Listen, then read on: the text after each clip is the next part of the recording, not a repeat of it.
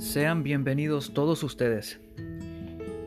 Seguimos eh, platicando, examinando, dialogando en esta ocasión acerca de las persecuciones contra el cristianismo. Y seguimos platicando con mi hermano Agustín Cruz. Espero que sea de grande bendición este segmento. El Señor Jesús bendiga tu vida. Amén.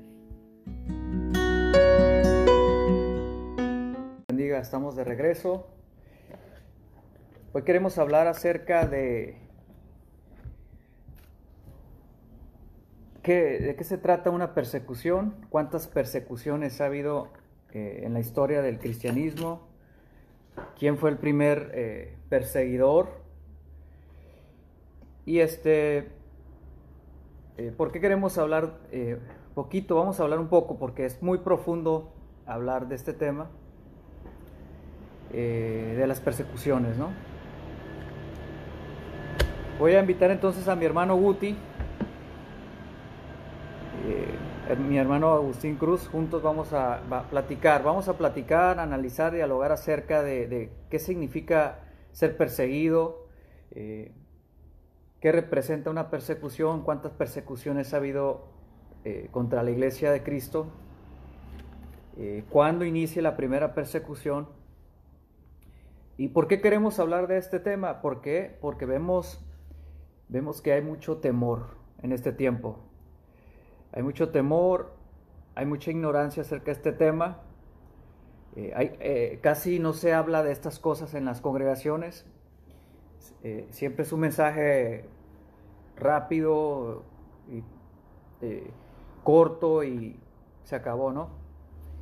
Este, y, necesitamos eh, profundizar más, más en estos temas para crecer. La, la, voluntad de Dios es que tú crezcas en el conocimiento, que crezcas como creyente, que madures y que des fruto. Que tú seas capaz de enseñar a otros el camino de Dios, que tú seas capaz de instruir a otros. Pero primero tienes que dedicarle tiempo, a las primeras cosas, a la oración, al estudio, a la lectura de la palabra de Dios, escudriñar para poder este, crecer. Dios quiere que crezcan sus hijos. Eh, la Biblia dice que somos como árboles, ¿no? Eh, la Biblia nos compara, compara al ser humano como, como árboles, como un árbol. Ahí en Salmo 1 lo puedes ver. Serán, serás como, serán como árboles plantados junto a las corrientes de las aguas. Dios quiere que estemos plantados en su palabra y que su Espíritu Santo sea el que nos dé ese crecimiento, esa dirección, que nos haga reverdecer. Es el Espíritu Santo el que le da vida a un creyente, el Espíritu Santo de Dios. Así como el agua le da vida a esta tierra, a, las plantas, a los animales, el agua da vida a todo. A todo lo que toca el agua le da vida. Y una vida eh, separada del Espíritu de Dios, una vida que no se deja guiar por el Espíritu Santo, una vida que no se alimenta de la palabra, que es Espíritu, pues se seca, no crece, se estanca. Entonces Dios quiere que vayamos creciendo, que crezcamos, que maduremos, que dejemos de ser unos niños espirituales, que podamos ser capaces de profundizar, de, platicar, de dialogar, de todas estas cosas. No tienes, que ser, no tienes que ser pastor para poder dialogar y platicar de estas cosas. No tienes que ser un apóstol, un profeta, un evangelista para poder platicar. Es mejor que preguntes si tienes dudas. Eh, eh, precisamente por eso somos un cuerpo en Cristo para poder eh, juntos irnos edificando mutuamente en el conocimiento de la palabra de Dios, en el conocimiento del Hijo de Dios, crecer juntos como un edificio bien ordenado a la estatura perfecta del, del varón. O sea, esa es la voluntad del Señor, que crezcas que te conviertas a la imagen y semejanza del Hijo de Dios, que seas así como Jesús fue en su, en su forma de vivir, en su ministerio. Él es el ejemplo a seguir, nuestro Señor Jesucristo. Así que voy a hacer la invitación eh, a mi hermano Agustín Cruz, el cual me va a ayudar. Vamos, juntos vamos a, a dialogar acerca de qué es una persecución, cuántas persecuciones ha habido. Eh, y este, el cristiano tiene que estar bajo temor al escuchar que, que, el espíritu del anticristo está empezando a verse o manifestarse en la tierra. El espíritu del anticristo ha estado desde el principio y te lo voy a demostrar con la escritura. Este, pues voy a hacer la invitación a mi hermano Agustín Cruz y vamos a, a platicar de estas cosas. En el nombre de Jesús, vamos a buscar a mi hermano. Agustín, aquí está.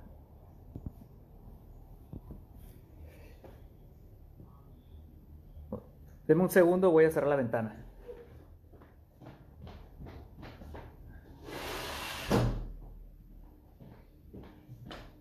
Gloria a Dios. Este, también, hermanos, estamos, hemos iniciado este, una, nuestro podcast en, en Spotify. Ahí vamos a estar subiendo también las los audios de, de estos eh, pequeños estudios, de estos diálogos y estas pláticas, ¿no? Para que también lo puedan escuchar por medio de Spotify mientras manejan, ¿no? Este, bueno, hermano Guti, ya te, te hice la invitación. No sé si me, me, aceptas ahí. Vamos a ver.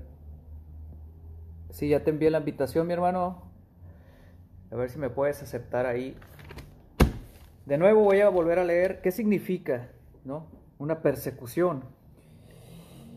Eh, el significado de la palabra persecución es una forma eh, o uh, periodo de tiempo en que infligía sistemáticamente castigos o penalidades eh, por, por aceptar una determinada creencia religiosa. O sea,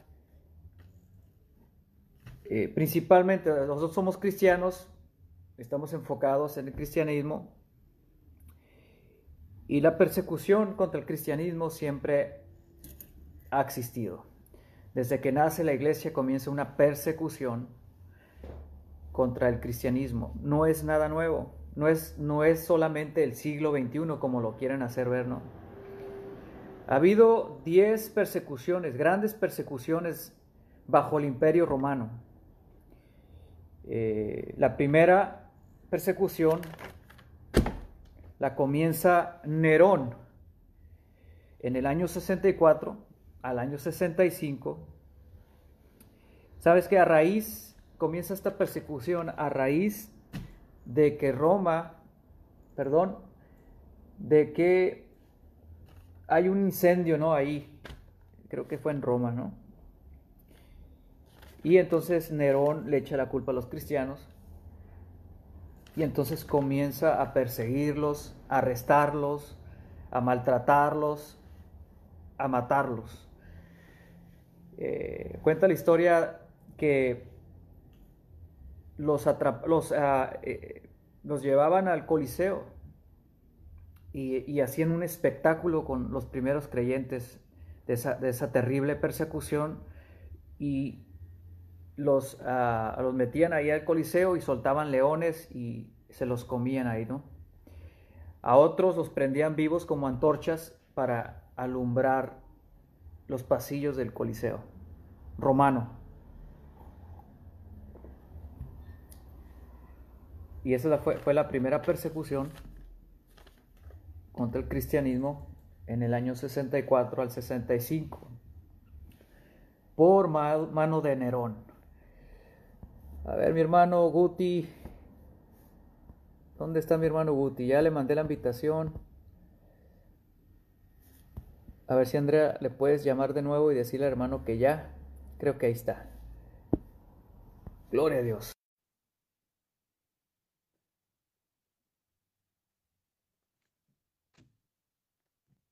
Y voy a empezar a leerles desde Mateo. Hermano, Dios te bendiga. Saludos. Saludos, mis hermanos. Espero que... Desde la hermana República de Emperadores, Tijuana, Baja California, México, para el mundo entero. Gloria a Dios por, por la ciencia y la tecnología que abundaría en estos días. Ah, es una señal de los últimos tiempos, ¿verdad? Así es. Daniel. En el la ciencia aumentaría. Y nadie, si Pablo hubiera tenido esta herramienta, no pues sé qué hubiera pasado, ¿verdad? Pero el Señor tiene sus tiempos y su voluntad es perfecta. Sí, yo creo que estuviera haciendo lo mismo, ¿no, hermano? Eh, Pablo, ¿no? Los apóstoles, utilizando estos medios para poder alcanzar también a, la población. Eh, bueno, eh, el programa de hoy este, se trata acerca de la persecución. ¿Cuántas persecuciones pues ha habido en la historia ¿no? del cristianismo, en qué año comienza la primera persecución y qué significa ser perseguido, ¿no? ¿O qué significa persecución? Y eh, quiero comenzar con leyendo Mateo capítulo 2 del 1 al 23. Porque muchos cristianos, mi hermano eh, Agustín, eh, pues en este tiempo creen que es algo nuevo, ¿no? La persecución. O, no se les ha enseñado acerca de, qué significa, ¿no? Ser perseguido. O cuántas persecuciones ha habido contra el cristianismo. Eh, porque yo estoy viendo que hay muchas, muchos evangelistas y pastores por medio de las redes sociales. Yo no digo que todos, ¿no? algunos cuantos, que, en vez de animar a la iglesia a confiar en Dios, más bien están alimentando un temor, eh, la duda, la incertidumbre, qué va a suceder, como si no supiéramos qué va a suceder, ¿no? Como, como si no tuviéramos una salvación tan grande, como si no tuviéramos eh, a un Dios que nos protege, eh, a un poderoso gigante que va delante de nosotros, como si no hubiera ángeles acampando alrededor del pueblo de Dios. Entonces, me llama la atención que estos eh, hombres, en vez de animar al pueblo de Dios a confiar en Dios y en sus promesas, porque Dios tiene promesas para el pueblo, para su, iglesia, hay promesas para su iglesia. Y lo que estoy eh, viendo es que en vez de transmitir esa confianza en Dios, más bien los asustan más, ¿no? Eh, sí, sí, el tiempo los días son malos, son días eh, apocalípticos, o sea, estamos eh, viviendo ya los, el principio de dolores, estamos ya en ese tiempo, estamos ya en los últimos días, claro que sí. En cualquier momento, momento viene Jesús también. Pero hay que recordar eh, por qué Jesús nos salva, para qué Jesús muere y resucita, por qué Jesús nos llama al arrepentimiento, eh, ¿estamos seguros en Cristo o no lo estamos? Entonces, en vez de, recordarle al pueblo de Dios que puede confiar en Dios, hacen todo lo contrario, los asustan, los llenan de temor, ya les están diciendo váyanse a los montes, a los cerros, métanse debajo de, de las piedras. Y esa parte de la escritura es para aquellos que se han vuelto en contra de Dios, los que se van a querer esconder debajo de, la tierra y Dios los va a sacar de ahí, ¿no? El pueblo de Dios está seguro en las manos de Dios. Aquel que está viviendo una vida apartada del pecado del mundo. Por eso, cuando tú sigues, si tú tomas el nombre del Señor, eh, eh, así nomás, eh, soy cristiano nomás, así de dientes para afuera, y no hay un temor en eh, tu corazón. Eh, por Dios, no lo obedeces, no te apartas, no obedeces la, la palabra de Dios, sigues en el pecado, pues obviamente que vas a tener temor porque no estás obedeciendo a Dios. Pero que obedece a Dios está tranquilo, está confiado, porque Dios no nos ha dado un espíritu de cobardía, sino de dominio propio, un espíritu de poder, no de temor, de amor, de paz, de gozo. Hay una paz. Entonces, Si tú no tienes esto, hermano, amigo, que me estás escuchando, hay cosas que tú tienes que dejar de hacer. Tienes que apartarte del pecado. Porque si estuvieras viviendo en el Espíritu, siendo el Espíritu Santo, entonces puedes estar en paz, puedes estar tranquilo. Entonces, leo desde Mateo, en Mateo eh, capítulo 2, aquí hay algo que quiero que me llamó mucho la atención y es antes de que naciera Jesús, hubo una persecución. Hay una persecución donde Herodes intenta matar al Mesías, matar a Jesús, matar, eh, que se convirtiera, que creciera, que se convirtiera en el Mesías. Comienza una persecución, ¿no? De Nerón contra Jesús.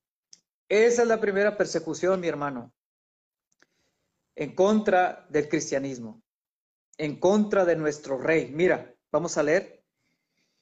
Dice el capítulo 2 del 1 hasta el 28, yo traigo la versión nueva traducción viviente, así que está diferente a la Reina Valera 60, pero esto se acomoda más a nuestro lenguaje actual, ¿no?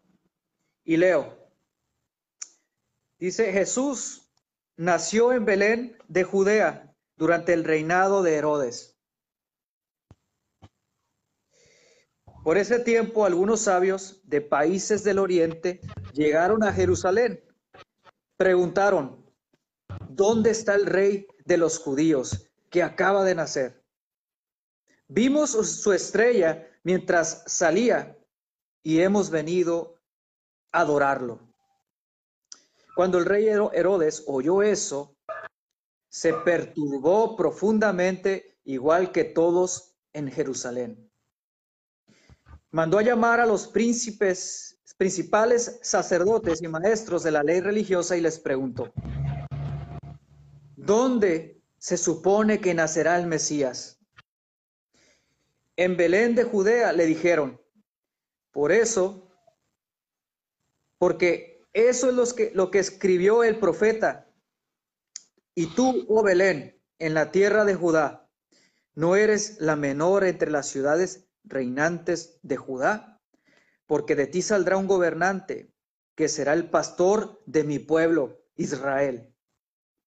Luego Herodes convocó a los sabios y a una, a una reunión privada y por medio de ellos se enteró del momento en que había aparecido la estrella por primera vez. Entonces les dijo, vayan a Belén y busquen al niño con esmero. Cuando lo encuentren, vuelvan y díganme, ¿dónde está? Para que yo vaya y lo adore. Después de esa reunión los sabios siguieron su camino y la estrella que había visto en el oriente los siguió hasta Belén. Iba delante de ellos y se detuvo sobre el lugar donde estaba el niño. Cuando vieron la estrella se llenaron de alegría. Entraron en la casa y vieron al niño con su madre María y se inclinaron y lo adoraron. Luego abrieron sus cofres de tesoro y le dieron regalos de oro, incienso y mirra. Cuando llegó el momento de irse, volvieron a su tierra por otro camino ya que Dios les advirtió en un sueño que no regresaran a Herodes. Después de que los sabios se fueron, un ángel del Señor se le apareció a José en un sueño. Levántate, huye a Egipto. Con el niño y su madre, dijo el ángel, quédate allí hasta que yo te diga que regreses, porque Herodes busca al niño para matarlo. Esa noche José salió para Egipto con el niño y con, María su madre y se quedaron allí hasta la muerte de Herodes. Así que se cumplió lo que el Señor había dicho por medio del profeta, de Egipto llamé a mi hijo. Cuando Herodes se dio cuenta de que los sabios se habían burlado de él, se puso furioso. Entonces basado en lo que dijeron los sabios sobre la primera aparición, de la estrella, Herodes envió soldados para matar a todos los niños que eh, vivieran en Belén y en sus alrededores y que tuvieran dos años o menos. Esta acción brutal cumplió lo que Dios había anunciado por medio del profeta Jeremías. En Ramá se oyó una voz, llanto y gran lamento. Raquel llora por sus hijos, se niega a ser, se niega a que la consuelen porque están muertos. Amén. Esta fue la primera persecución contra Jesús mismo. Aquí comienza la primera persecución contra Jesús, el Hijo de Dios. Ahí está registrada la primera persecución. Quiero que noten algo, hermanos. Si te das cuenta, el enemigo o, Herodes estaba planeando matar a Jesús. Pero ¿qué no Dios le advierte? ¿No le advierte a José antes de que pase, le pase lo que le iba a pasar? Y Dios no cambia, hermano. Dios no cambia. Dios es el mismo. Dios trabaja igual. De la misma manera, Dios siempre va a dar la advertencia a su pueblo. Ahora, Dios da la advertencia a través de su espíritu. Jamás Dios nos va a dejar a la deriva. Ahora, hay personas que al ver esto, no, ahí viene Herodes y parece que que a José no vienen personas a decirles del pueblo de, Israel, oye, este, José, ahí viene Herodes, escuchamos que viene a matarte. Y eso es lo que yo veo que está sucediendo, ¿no? Que hay eh, evangelistas y pastores que están viendo lo que está pasando y están metiéndole temor al pueblo, en vez de dejarse buscar una respuesta del Espíritu de Dios para que le den realmente la verdadera advertencia de Dios al pueblo. No porque veas que se está levantando el anticristo, que están blasfemando contra el nombre de Jesucristo, significa que, eso, que tú vas a advertirle al pueblo. Muchos están advirtiendo al pueblo por lo que están viendo y oyendo, pero no lo que Dios está hablando, no lo que el Espíritu Santo está hablando y que ya habló aquí, inspirando muchos hombres. Y aquí está, que podemos confiar en Dios, que, es, que estamos, eh, que Dios está con su pueblo, que no estamos solos y no tenemos por qué tener temor de malas noticias. Así que hermano, ¿qué significa la persecución? ¿Qué intenta el enemigo hacer contra, contra la iglesia? ¿Qué ha intentado hacer desde, desde o sea, no es nada nuevo como muchos creen que es algo nuevo que, que, viene a suceder ¿no? en los últimos días, no es nada nuevo. Desde que, antes de que naciera Jesús, desde que nace Jesús, comienza una persecución de Herodes. Amén. Entonces quiero hablar con mi hermano, platicar, dialogar y este tratar de ser un poquito eh, breves, pero porque es muy profundo el tema, pero pues vamos platicando, hermano. Demasiado. Está así. De hecho, demasiado. En tema de persecución, desde el Génesis, claro. se hace una ruptura con un señalamiento directo. Génesis 3 describe una división entre los hijos o descendencia simiente de la mujer y descendencia simiente de la serpiente y una perseguiría a la otra. Y sabemos quién es la que persigue y quién es la perseguida. O sea, desde el principio está la, la corriente directa, está puesta. Y durante toda la historia de la humanidad empieza. Sigue Caín y Abel. Y se manifiesta otra vez más, según vemos en el Nuevo Testamento, en el recordatorio del Génesis, dice cómo Caín, matando a Abel, se manifestó de quién era. Y lo llama netamente hijo del diablo. ¿Sí? Persiguiendo a su hermano, que era su hermano, de, de la misma matriz de Eva, persiguiéndolo y matándolo. ¿A causa de qué? A causa de una revelación dada por Dios. Si los que hemos leído el Génesis nos acordamos, dice que los dos ofrendaron. Mientras que uno ofrendó con libertad, cruentamente, lo que eran sus ovejas y ofreció un sacrificio al agrado de Dios. El otro ofreció, sí, pero ofreció los vegetales que tomó de la misma tierra y dijo, aquí está mi ofrenda. Pero con un corazón diferente. Y no fue del agrado de Dios. Porque más que dar una ofrenda grande o una mega ofrenda, lo que debemos hacer es una disposición de corazón. Dice el proverbio que Dios ama al dador alegre.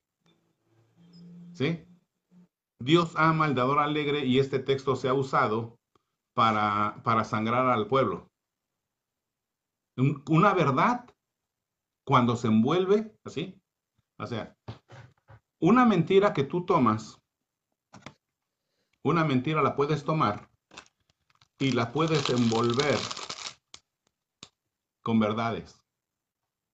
Cuando haces esa envoltura, cuando la cubres, es lo que hace el diablo. Es lo que hizo con Eva. Le dijo, no morirás. No morirás, mas se te abrirán los ojos y serás como Dios.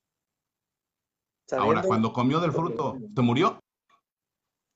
No, murió. ¿Cayó muerta? No. Entonces lo que le dijo el diablo era cierto. ¿Sí? Pero no le dijo la verdad completa. Y lo mismo pasó con Caín. Caín expuso una ofrenda que era una verdad, pero no era completa. Había en su corazón. Cuando el Señor le cuestiona acerca de sus intenciones, le dice, ten cuidado, porque hay pecado agazapado. ¿Dónde? En su corazón, porque procedentes del corazón vienen los odios, las concupiscencias, adulterios, fornicaciones, idolatría, viene del corazón. Entonces le dijo, hay pecado agazapado allí, ten cuidado. Cuando le pregunta por su hermano, le dice, ¿acaso soy yo guardián de mi hermano? Mm. Porque su corazón tenía una intención. De la abundancia del corazón. Inicia el caminar. Habla la boca. Con persecución. ¿Sí? Y durante todo el trayecto de la historia humana seguimos igual. Se, sigue la persecución. O sea que una persecución. Viene lo que platicaste ahorita. Envuelve diferentes aspectos. No solo es una persecución de muerte, sino también una, una persecución a tu creencia, una persecución de odio, una persecución. Son diferentes aspectos que envuelven una persecución. O la palabra persecución persecución ideológica, ¿sí? Persecución religiosa y persecución física. Y la, y la iglesia ha sufrido de todas. Así es. En la persecución ideológica, eh, el que no cree, el ateo, entre comillas, está atacando la creencia. Siempre. Siempre. A mí me dicen, este, ah, sí, tú crees en tu amigo imaginario. Le digo, gloria a Dios, porque mi amigo imaginario levanta muertos, mi amigo imaginario cura enfermos, mi amigo imaginario restaura drogadictos. ¿eh? y ese es mi amigo. ¿eh? Gloria a Dios por él, por esa, por esa figura que hace todo eso. Y si es imaginario, imagínate. Entonces, cuando, cuando se haga real para mí, cuando yo lo vea tal como es, como dice la palabra, entonces seré, seré pleno, ¿verdad? La persecución ideológica, la persecución física viene, como en el caso de los llamados inocentes, los muertos inocentes en el tiempo de Jesús. Una hermana, Carla Castrejón, puso una trivia bíblica y puso ese tema. Dijo, ¿quiénes fueron los primeros mártires? en el cristianismo en el Nuevo Testamento. ¿Quiénes fueron los primeros mártires en el Nuevo Testamento? Y todos pues diciendo Esteban. Los apóstoles. ¿no? Santiago. no, no, no. Y, y estaba la respuesta allí. Estos fueron los primeros mártires que ya estaban en la profecía. Por eso el escritor Mateo dice, Raquel, como ya estaba escrito en la profecía, Raquel que llora a sus hijos y que se niega a ser consolada. ¿Por qué? Porque fue una matanza, una calamidad, una persecución precisamente en contra de Jesús. Yo he platicado con judíos, judaizantes, que dicen que eso no ocurrió eh, eh, como está en la Biblia. Ellos dicen que, que Jesús nunca fue a Egipto, que esa profecía de que Dios llamó a su hijo de Egipto no se aplica en él. Pues con la prueba bíblica y, extra bíblica está comprobado que hizo el viaje, que cuando llegaron esos tres, que se mencionan mínimo tres, eh, no dice el número el, Evangelio, los que llegaron de Oriente, a los que les llamamos primero eh, reyes magos, y que después se les llama sabios y después se les llama astrólogos. Es una serie de definiciones. Claro. Cuando ellos llegan, traen tres cosas que, iban, que tenían que ver con la persecución. Fíjate, tres cosas que tenían que ver con la persecución. ¿Qué le trajeron a Jesús? Eh, dice que tesoro, oro, mirra. Oro, oro, incienso y mirra. Y mirra. Ok. Cada uno en la simbología bíblica tiene una aplicación para la persecución. ¿Sí? Jesús sería perseguido por su por su divinidad. El oro, ¿eh? Jesús sería perseguido porque él iba a ser reconocido como Señor al que se le ofrecía incienso. Los romanos le ofrecían incienso al emperador un puñito de incienso en el fuego para reconocer al emperador. Nosotros ofrecemos a Jesús ese incienso porque es nuestro Señor. ¿Sí? Y la mirra era la preparación para los muertos, porque Jesús tenía que morir, ser enterrado, ser resucitado, levantarse al tercer día. Pues eso es persecución. ¿Eh? Entonces, todos esos tres elementos tenían que ver con su persecución. Persecución por su divinidad, persecución en su muerte, persecución eh, en, el reconocimiento que le daríamos como Señor, Él tendría que ser perseguido porque ellos no lo aceptaron como su Señor.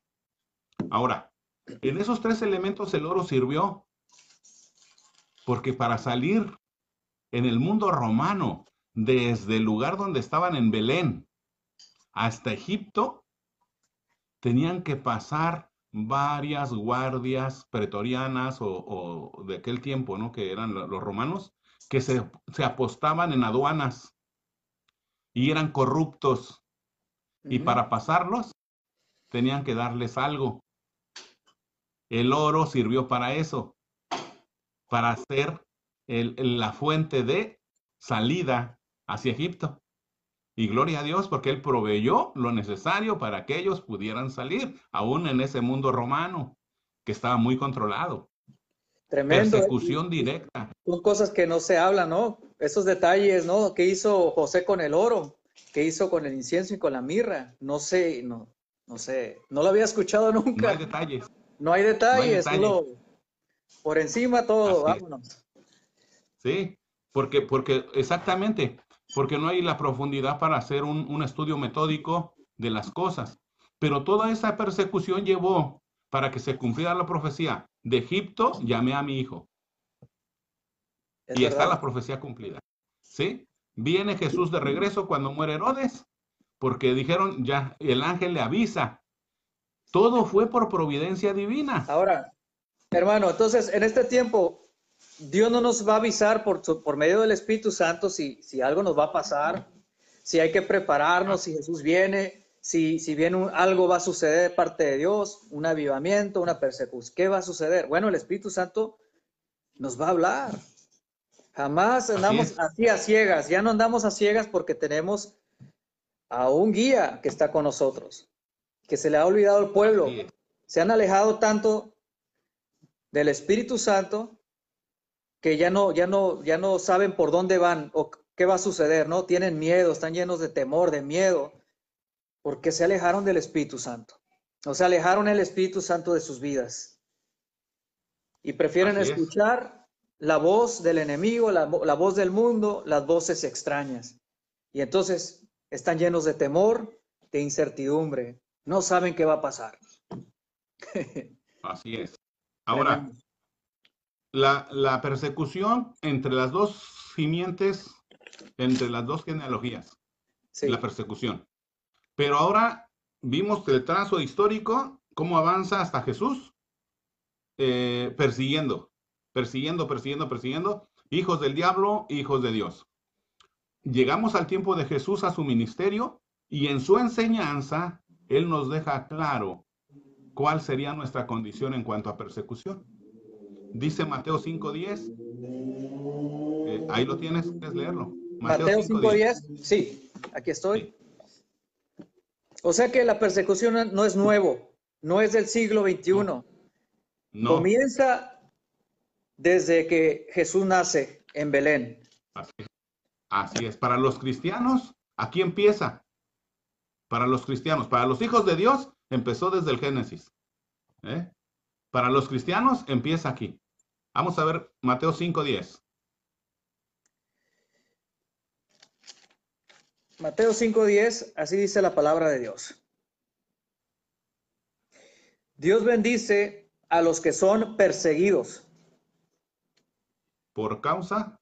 A ver, ¿dónde voy? Ah, Dios persigue, perdón, Dios bendice a los que son perseguidos por hacer lo correcto. Porque el reino de, eh, del cielo les pertenece. ¿Ok? Entonces dice que hay persecución. ¿Para quiénes? Para los que hacen lo bueno. ¿Quiénes hacemos lo bueno? Los hijos de Dios. ¿Sí? Dice, por causa de la justicia, traduce Valera, por causa de la justicia, pero de ellos es el reino de los cielos. Ahora vámonos a Juan 15, 18, ya en el terreno plano discípulo. Una pregunta, un paréntesis, hermano. ¿Son todos hijos de Dios dentro del cristianismo? No. No. Y ahorita lo vamos a ver. Ahorita lo vamos a ver. ¿Cuál es, hermano? ¿Qué capítulo? Mateo, no, Juan 15, 18.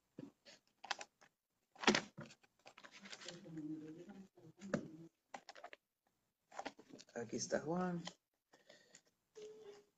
Juan 15, 18. Muy bien. Dice, si el mundo los odia, recuerden que a mí me odió primero. Si pertenecieran al mundo, el mundo los amaría como a uno de los suyos, pero ustedes ya no forman parte del mundo. Yo los elegí para que salieran del mundo, por eso el mundo los odia. Así es, y al odiar, persigue. ¿Sí? Al odiar, mata. Entonces, Dice segunda de Timoteo 3:12. Segunda de Timoteo 3:12 dice, y también los que quieren vivir piadosamente en Cristo, léelo en la versión eh, NBT. Segunda de Timoteo 3:12. 3:12. Es cierto, y todo el que quiera vivir una vida de sumisión a Dios en Cristo Jesús sufrirá persecución. claro. ¿Para dónde te vas a hacer? ¿Quieres? ¿Quieres? Éntrale. No te está prometiendo como, como la prosperidad, como, como aquellos que, te engañan con un evangelio de, de, de falsa idea, falso concepto de seguridad. Te está diciendo bien claro que todo aquel que quiera vivir piadosamente en Cristo padecerá persecución. Porque el verdadero, hijo, el, verdadero hijo de Dios desea agradar a su Padre. Agrada a Dios solamente. Se preocupa por agradar a Dios, no al hombre, sino a Dios. Entonces, el que verdaderamente quiere agradar a Dios va a sufrir persecución. ¿Por qué? Porque el que quiere agradar a Dios no, no, no busca el favor de los hombres, no sirve a Dios para agradar a los hombres, sino para agradar a su Padre su creador, su Señor, su Dios. Así es. Ahora, estabas comentando, ¿todos son hijos de Dios? Hay una idea de la paternidad universal de Dios. No es cierto. No existe la paternidad universal de Dios. No, todos los seres humanos son hijos de Dios. Somos una creación. No. Somos creación. Y esto lo dice Juan 8, Juan 8, 44. A ver, leen la, en la traducción. En la traducción viviente. Juan 8, 48. Juan 8, 44. 44. Así dice la palabra del Señor.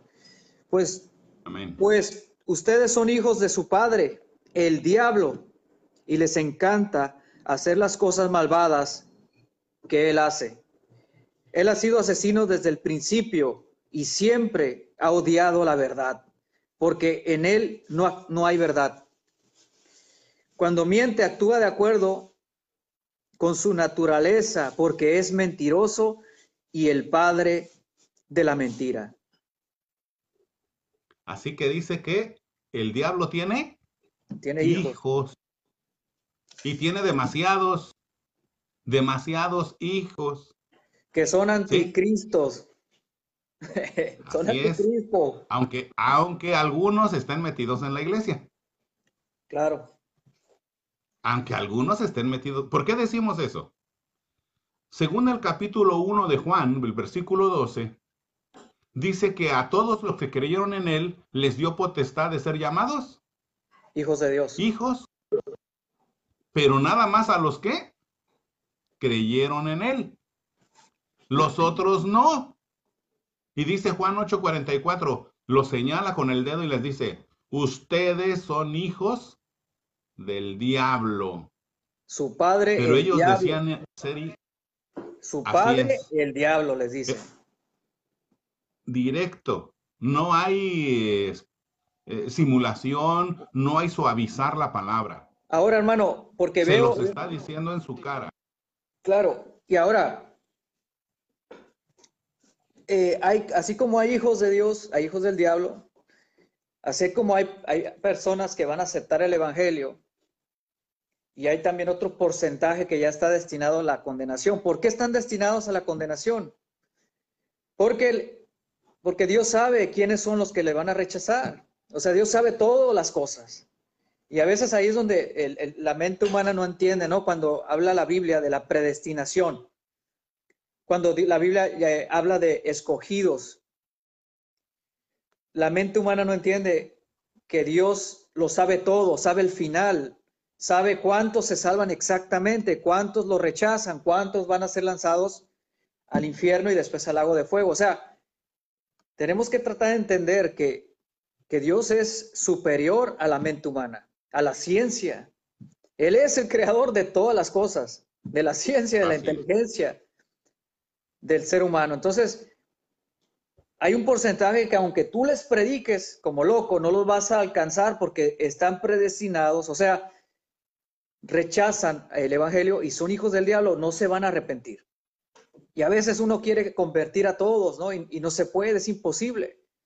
Solamente los hijos de Dios van a aceptar el mensaje de salvación. Hay, algunos que podrán simpatizar. Algunos querrán quizás acercarse y tomar lo que les guste del Evangelio. Sin embargo, por su misma naturaleza, como ya vimos, el diablo tiene una naturaleza el diablo no tiene confesión de salvación. El diablo no tiene conversión de arrepentimiento.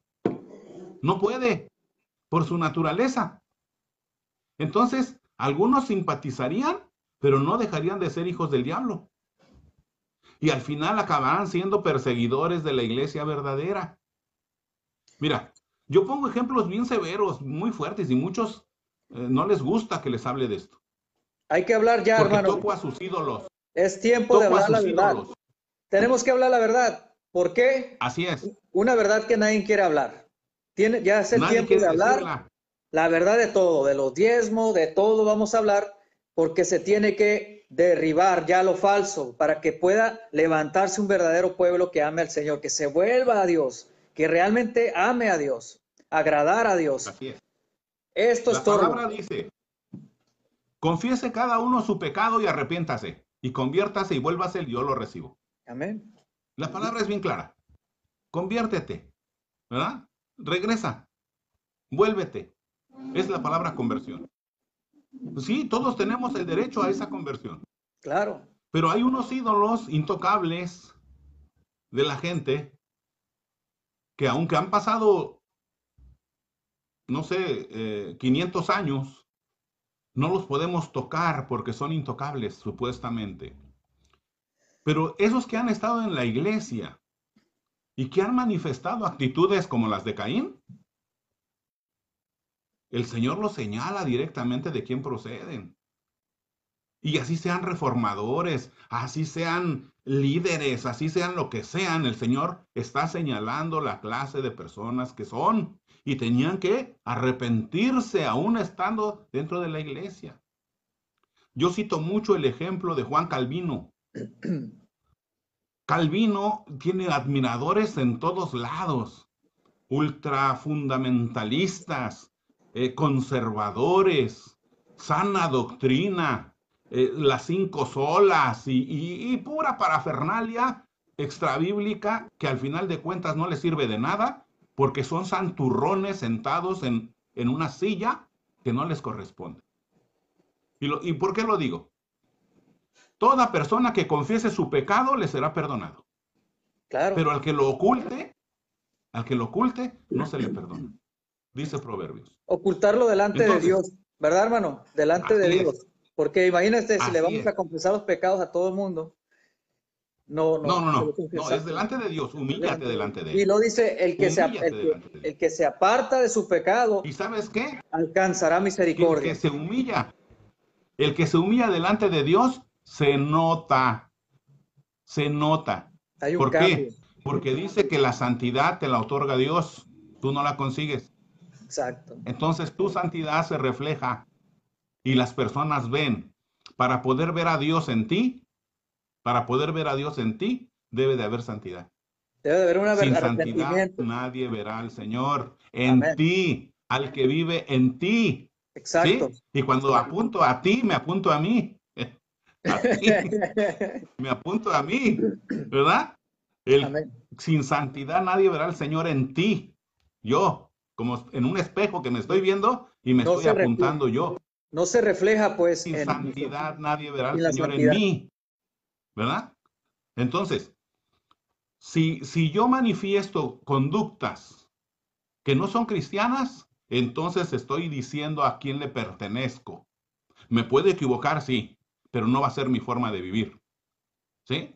Una cosa es equivocarte y otra cosa es vivir conforme al mundo, al sistema, conforme a todo lo que Dios no ama. Porque Dios ama un mundo para que se arrepienta.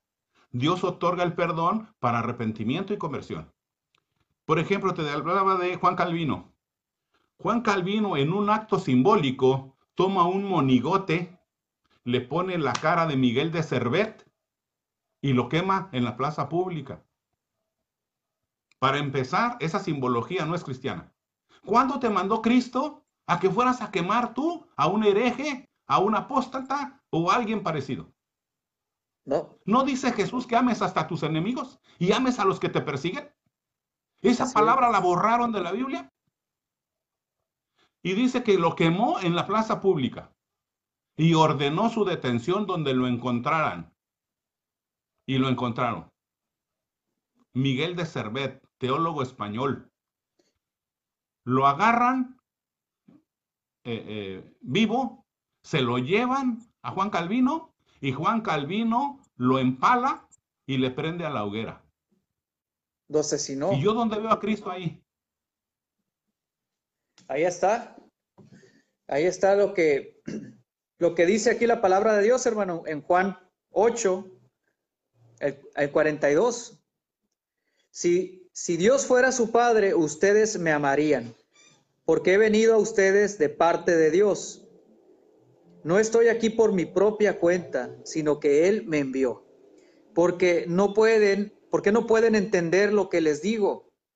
Es porque ni siquiera toleran oírme. pues ustedes son hijos de su padre, el diablo, y les encanta hacer las cosas malvadas que él hace. Él ha, eh, él ha sido asesino desde el principio.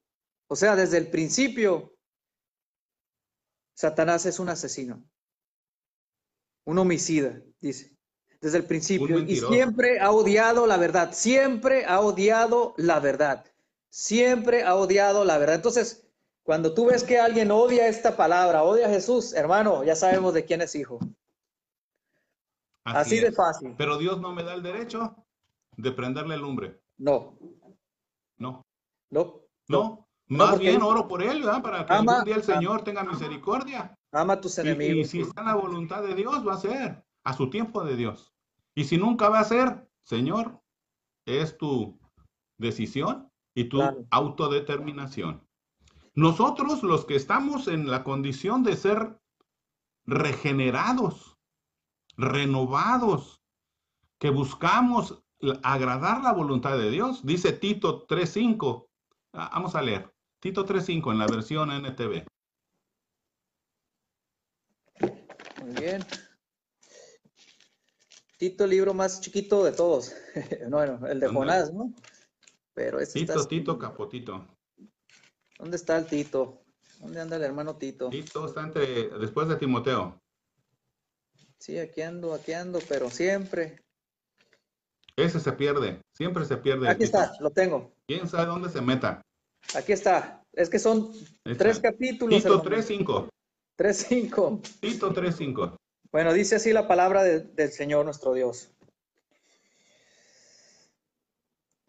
Él nos, él nos salvó, no por las acciones justas que nosotros habíamos hecho, sino por su misericordia nos lavó, nos lavó quitando nuestros pecados y nos dio un nuevo nacimiento y vida nueva y vida nueva por medio del Espíritu Santo.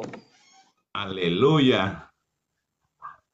¿Eh? Él derramó, él derramó su espíritu sobre nosotros en abundancia por medio de Jesucristo nuestro Salvador. Por su gracia, Él nos hizo justos a sus ojos y nos dio la, la seguridad, nos dio la seguridad de que vamos a heredar la vida eterna. Entonces mi pregunta, es esta, ¿por qué el pueblo se asusta al escuchar las mentiras de Satanás? Que, es obvio, que es obvio que odia a la iglesia, que odia la verdad que no, se, no tendría que ser algo nuevo para un cristiano maduro. Ya es tiempo de que, de que, ¿cuál es la voluntad de Dios? Bueno, que crezcamos juntos, seamos edificados juntos, que crezcamos, que maduremos, que seamos capaces de digerir el alimento sólido de la palabra de Dios. Pero parece que todavía no, no hemos alcanzado esa madurez que Dios espera de nosotros. Ahora, ¿Quién nos va a dar esa madurez? Bueno, Jesús dijo, y la obra que yo he comenzado en ustedes, bueno, lo dice Pablo, estoy seguro que la obra que el Señor ha comenzado en cada uno de ustedes, en cada uno de nosotros, la va, a terminar en el, en el día de su regreso, lo dice en mi, traducción. Traducción. Eh, Filipenses 1. ¿Sí? A ver. Sí, sí, ahí, ahí lo dice. Filipenses 1, vamos a leerlo. A ver. Exactamente, Filipenses.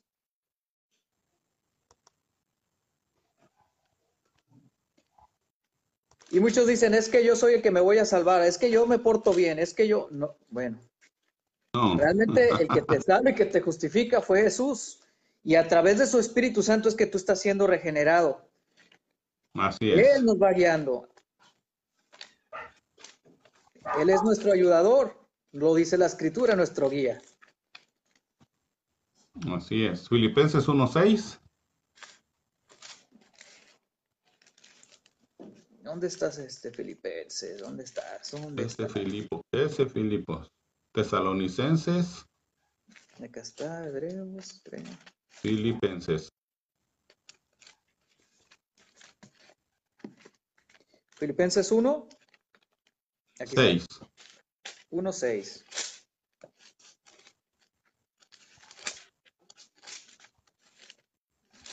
También está escondido. Sí. Acá está. Ah, no, este es Filemón. Nunca citamos a Filemón para nada, hermano. Ah, ah, está muy, muy, una carta, yo le llamo exclusiva. Será por eso que casi no se le usa. Pues la es verdad, una carta exclusiva, muy exclusiva. una carta muy personal. Sí, ¿Eh? ok, Filipenses 1. ¿Uno, Uno qué, hermano? ¿Uno seis? Seis. Bueno, así dice la palabra del Señor. Y estoy seguro de que Dios, quien comenzó la buena obra en ustedes, ¿quién comenzó la buena obra en nosotros? Él. El Yo, hombre no busca a Dios. Yo, El yo. hombre no busca a Dios. Dios me busca a mí. Aleluya. ¿Eh? Claro. El hombre por naturaleza no busca a Dios. Es Dios. Por eso es un pacto. ¿Y sabes qué, hermano? No ¿Sabes puedes cómo? tú hacer pactos. Yo en mi No, eso de que hagas haz pactos, eso no existe. No, no. Es Dios el que hace el pacto. Él toma la iniciativa y Él es el que hace todo. ¿Quién es el hombre ¿Eh? para, para hacer pactos con Dios? Es un ser No tiene ni, ni siquiera para guiarse a sí mismo. ¿Cómo va a andar haciendo un pacto? ordenándole ¿Eh? al Señor, ¿no? Decreto, decreto, yo decreto que esto va a suceder. Dios dice, ah, sí, tú decretas. Muy bien. Pues a ver cómo te va, porque yo no voy a hacerte caso a ti. Entonces dice que el que comenzó la buena obra, Él la va a concluir. Con persecuciones, con Claro. acechanzas, con intimidación, con amenaza. Mira, yo vi a mucho pueblo ahora en las elecciones de México, a mucho pueblo cristiano, en pánico, en pánico. Es que va a ganar López Obrador, un peligro para México. Y le decía, es que, es que Sí. eso, ¿qué les causa temor? Si está dispuesto por Dios que ocurra, va a ocurrir. ¿Sí? Ahora, si, si viene el hombre y él provoca una persecución, ¿acaso no lo dice la palabra? ¿Que así será? Claro, Claro, claro. así claro va a ser. ¿Cuándo? Cuando sea de la determinación de Dios. Porque si te fijas, el mundo no está en persecución contra los cristianos. Es ciertos sectores que están acomodados. El sistema sí está en contra de lo- del cristianismo. El sistema sí. Claro. Pero en persecución física todavía no está el mundo desatado en contra de todos. El momento que llegue será. Y sabemos que va a ocurrir. ¿Verdad? ¿Por qué? Porque muchos que no van a aceptar el condicionamiento del gobierno, por ejemplo, ayer veíamos de, de países que no permiten la libertad religiosa y simulan, simulan que son libres, pero los tienen controlados. ¿Sí? Los tienen controlados. Si no operan de acuerdo al fundamento de ellos, no los dejan operar. México ahorita está en esa situación. Ahorita eh, cierran los templos porque dicen eh, el COVID. Entonces, la iglesia dice, pues me, ordenó el gobierno y dice la palabra que yo sea obediente a los gobiernos, entonces les hago caso y cierro. Pero se van a meter allá al supermercado atascado de gente, sin cuidado, el SWAT atascado de gente. Y ahí no obedecen al gobierno. ¿Qué se, ¿Cómo se llama eso? Es hipocresía. Pero nada más para lo que afecta a la iglesia. Porque si hacen una fiesta, yo voy. Si Pero hacen una cosa que me gusta, yo voy. ¿Realmente, Sí. hermano, crees que afecte la verdadera iglesia del Señor? Porque No. dentro del concepto, ¿qué es la iglesia? Bueno, dice Jesús, donde están dos o tres reunidos Así en el es. mundo, ahí estoy yo. La iglesia ahorita en tiempo de pandemia está creciendo. Se está desarrollando con una visión diferente. Pero es la verdadera iglesia. No los atarantados, no los que están confundidos, no los que solamente vieron el lugarcito para ir y, y- y adorar un ratito y salir igual como entraron. No, esos no. La iglesia verdadera que se levanta a buscar almas perdidas. Cristianos ¿sí? La iglesia que dicen, se levanta. Dicen ahí eh, los eh, puertorriqueños, creo, eh, un cristiano sancochado. Sí, a medio coser. A A medio medio, cocer. coser. Medio Sí. cocido. Ok, cierto. Bueno, vimos la diferencia entre Caín y Abel. sigue habiendo esa diferencia ahorita. Aún dentro de las iglesias, sigue habiendo esa diferencia. Yo era un Caín, pero como vimos en Filipenses, le plació a Dios renovarme, lavarme, salvarme. Y me hizo un Abel. ¿Eh? Y me hizo un Abel por medio del Espíritu Santo. No por mí. Yo no busqué a Dios, Dios me buscó a mí. Él es el que nos busca. Ahora, si yo pusiera mi justicia delante de la justicia de Dios, sería igual que el mundo. Dice Romanos 10.3, desconociendo la justicia de Dios y procurando establecer la suya propia, no se sometieron a la justicia de Dios. ¿Sí?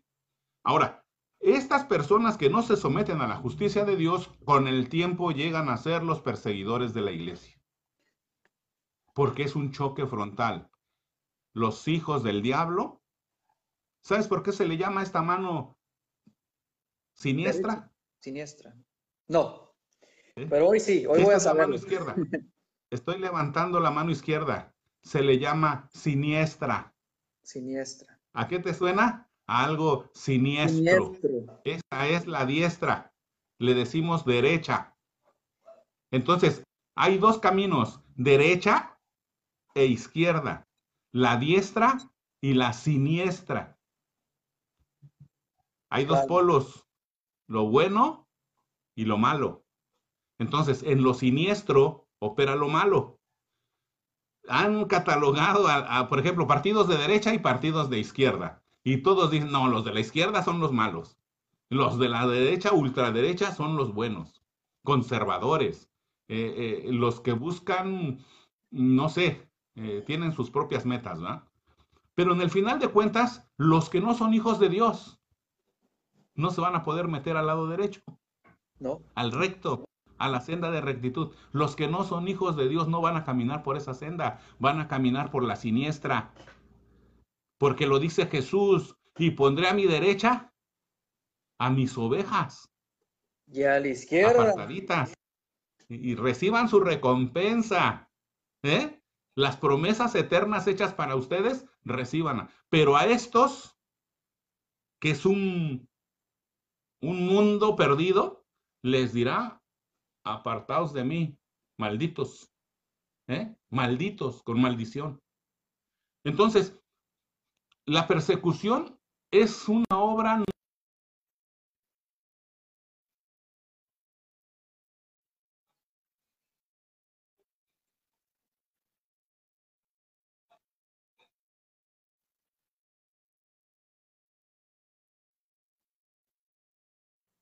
a sus esclavos. Entonces, lo que, lo que no debe de existir en nosotros es el temor a la persecución. ¿Sí? Sino más bien tenemos que ser como un Pablo. Hermano, debe de haber temor como cristiano, como un, como un hijo redimido, como, como un pueblo adquirido, escogido por Dios. Debe de haber temor dentro del pueblo cristiano, dentro del que confía. Es que verdaderamente que confía en Dios no tiene nada que ver con un creyente que está lleno de temor, porque, o sea, un verdadero hijo de Dios no tiene temor, pues. Entonces, cuando yo veo que hay cristianos que tienen temor, es, es que no son cristianos. O sea, no, es, no confían en la, en la palabra de Dios. Este, Entonces, un verdadero hijo de Dios, un verdadero cristiano, tiene que vivir, vivir bajo temor, temor de malas noticias, temor de persecución, temor hacia las amenazas del diablo, del padre de toda mentira, como lo dice la escritura, que desde el principio él es homicida y odia la verdad. ¿Y quién nos habla de la verdad? Pues es Jesús. Así es. Entonces debe haber temor. Cuando vino la persecución a la iglesia, hablando de, de, la persecución en sus inicios, ya vimos cómo persiguieron a Jesús, pero ahora a la iglesia. El primer perseguidor de la iglesia fue el sistema judío. ¿Sí? Amén.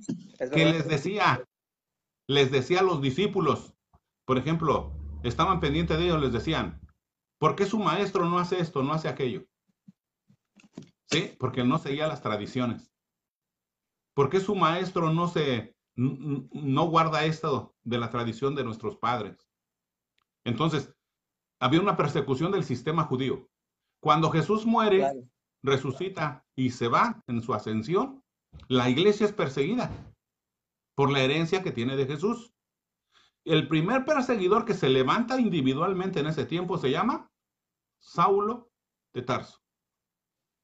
¿Sí? Fue perseguidor enconado de la iglesia. En el camino a Damasco conocemos su historia, lo que Dios hace con él. Claro, sí. ¿Eh? Wow.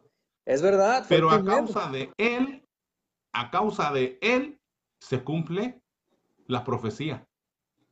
Este evangelio será declarado a toda tierra habitada. Si ellos no se hubieran movido de Jerusalén, el evangelio no avanza. Claro, no. Se Tenía que haber dispersión.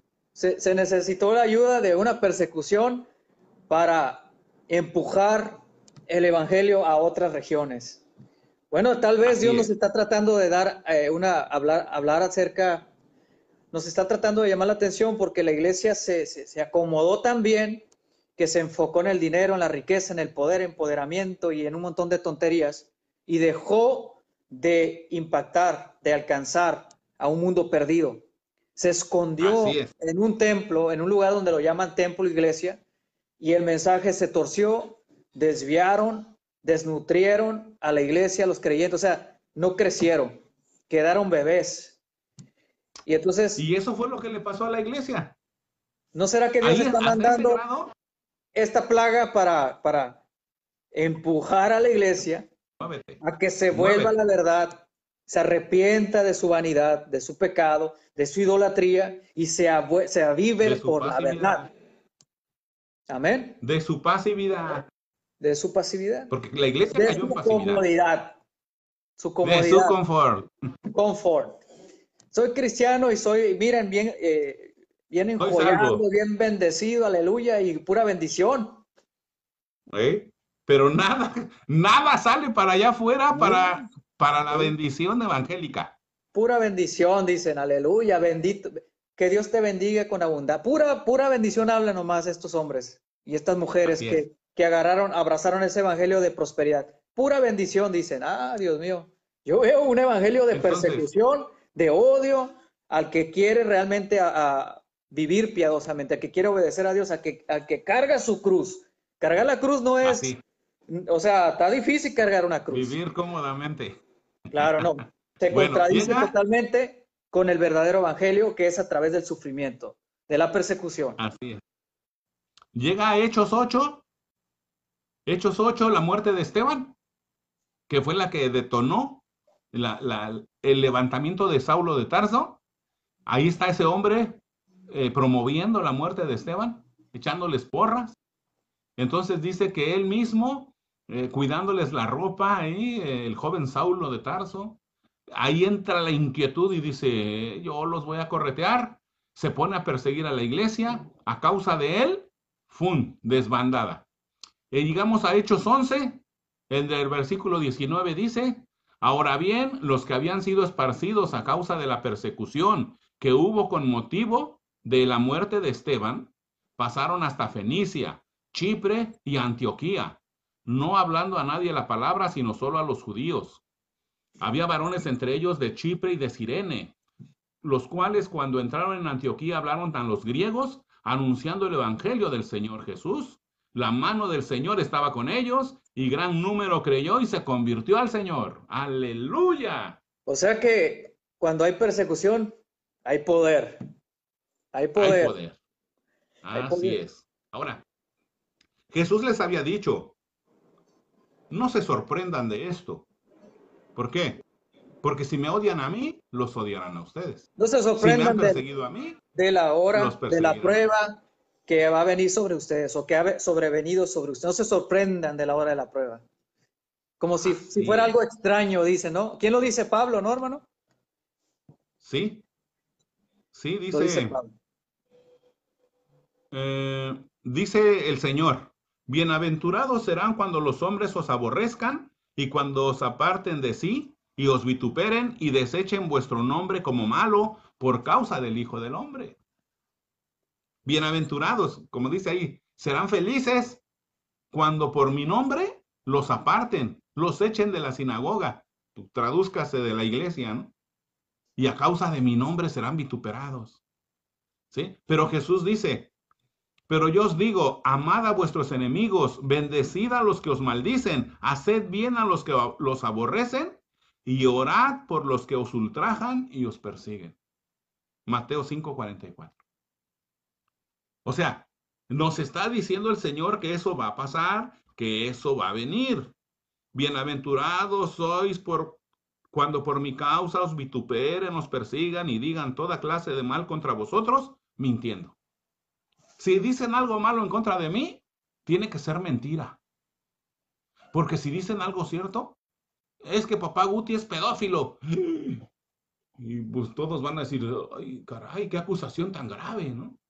Ah, pero tiene que ser cierto, porque si están mintiendo, el Señor les reprenda, ¿verdad? Con autoridad puedo levantar mi mano en honestidad y decir, el Señor reprenda las mentiras del diablo. Que todo lo que hablen contra ti sea mintiendo. Esa es la ventaja. Persíganme, sí. Persígueme porque amo a Cristo. Persígueme porque lo predico. Y si me has de matar, dice la palabra, Vida eterna. el que está muerto, cuando Jesús lo dijo, ¿eh? Dijo, el que esté muerto vivirá. Y señaló a Lázaro. El que esté muerto vivirá, Lázaro. Pero el que vive y cree en mí, no morirá jamás. Y yo creo esa palabra y la entiendo. Yo estoy vivo y creo en él, no moriré jamás. Entonces, ¿En qué sentido? Estás confiado, hermano, confiado en Así el es. Señor. Así es. Ya no vivo yo, más vive Cristo en mí. ¿Sí? Y si Él vive en mí, soy eterno. Y Aleluya por eso. Y somos más que vencedores. Y somos más que vencedores. Totalmente. ¿Eh? En Cristo. En Cristo No en mí. Señor, No en lo que hago. Así es. Ahora, cuando Jesús ya nos da la eh, seguridad de que vamos a ser perseguidos, hasta nos dice que amemos y oremos por los que nos persigan, entonces nos está diciendo que seremos más que victoriosos resistiendo al diablo y él huirá de nosotros, siendo sobrios en nuestra manera de vivir, en nuestra conducta santa, ¿sí? En nuestra manera piadosa de vivir es la única manera en que demostraremos que Él vive en mí y que yo le sirvo y que por servirle yo tengo una posición de vida, no de muerte. No me espanta la muerte. Gloria a Dios porque es lo primero que el Señor me enseñó a mí, pues claro, no tenerle miedo a la muerte. La muerte está vencida. La muerte ya no puede hacer posesión de mí y tenerme retenido. Porque dice la palabra que en un abrir y cerrar de ojos yo seré transformado, dijo Pablo. En un abrir y cerrar de ojos. Muchos no entienden esta doctrina. Creen que hay un reposo y que se van a quedar allí por no sé cuánto tiempo y hasta que les hablen. Sí, Eso es para los cuerpos físicos. Para mi espíritu, mi espíritu está en eternidad. Porque así me lo dijo el Señor. Muerte vencida en la cruz del Calvario. Ya eso ya, ya no existe para mí. ¿Sí? Por eso cuando evangelizo le digo a la gente, no te vayas hacia el lado de la muerte, porque la muerte te engaña. El espíritu que está detrás de la muerte es un espíritu de destrucción. Lo que quiere es que te confíes en, en una muerte que se te va a proteger y que al final es la que te va a destruir. ¿Por Qué. Porque lo contrario de la muerte es vida. Y vida es Jesús.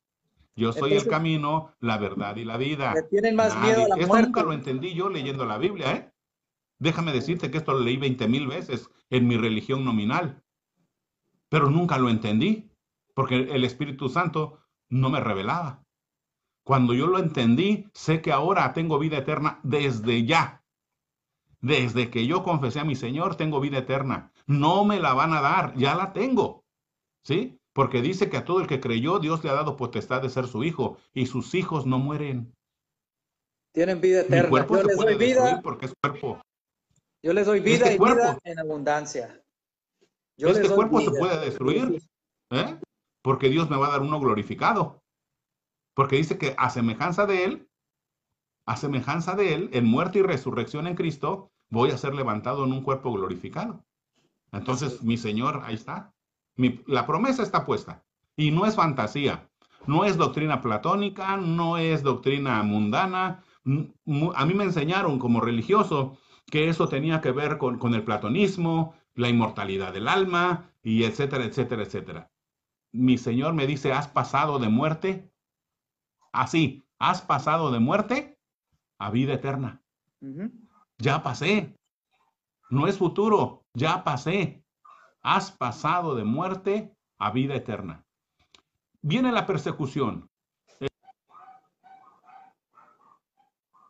les ponía el ejemplo a los hermanos el domingo en la predicación de la iglesia. Me, me, este, me dicen los perseguidores, me tienes que decir en dónde viven los hermanos, cuáles son sus nombres. Ahora, si yo soy temeroso, tengo miedo, yo voy a ceder. Y voy a decir, sí, pues, pues ellos que se la arreglen como puedan, ¿no? Yo me salvo. Entonces, pues los echo de cabeza. ¿Sabes cómo se llama eso? Sí. Cobardía. Cobardía. Hermano, tú fuiste, eh, ¿cuántos años estuviste en la religión de los testigos de Jehová? Porque cuando dijiste ahorita que, que, no se te había revelado esa palabra porque, porque no, no, no se te había revelado y la habías leído por muchísimo tiempo. O sea, ¿a qué te refieres que no se te había revelado? ¿Cuántos años estuviste primero, primero ahí como testigo de Jehová?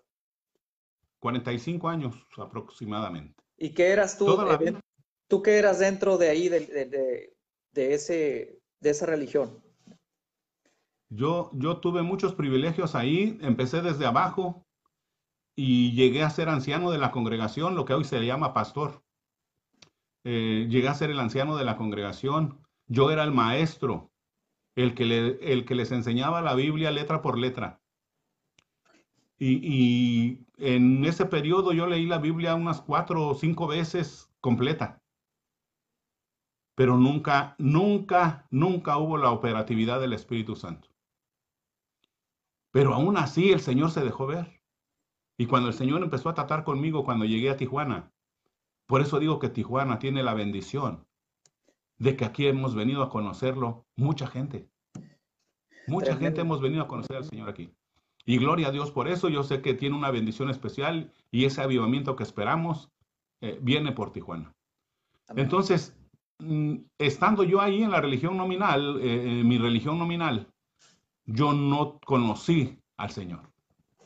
Yo predicaba al Padre, a Jehová, y yo hablaba de Jehová.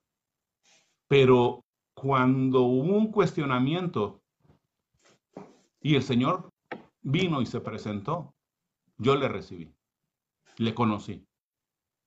Y empecé a leer la Biblia con ojos nuevos, con una nueva mirada, y el Génesis para mí cambió totalmente. Porque ahora leí Génesis 1.26 con nuevos ojos. Y ahí entendí que el Señor estaba hablando de esa pluralidad. Padre, Hijo y Espíritu Santo. Porque aún hablando yo como, como religioso de, de Padre, Hijo y Espíritu Santo, yo no sabía lo que era. No lo definía.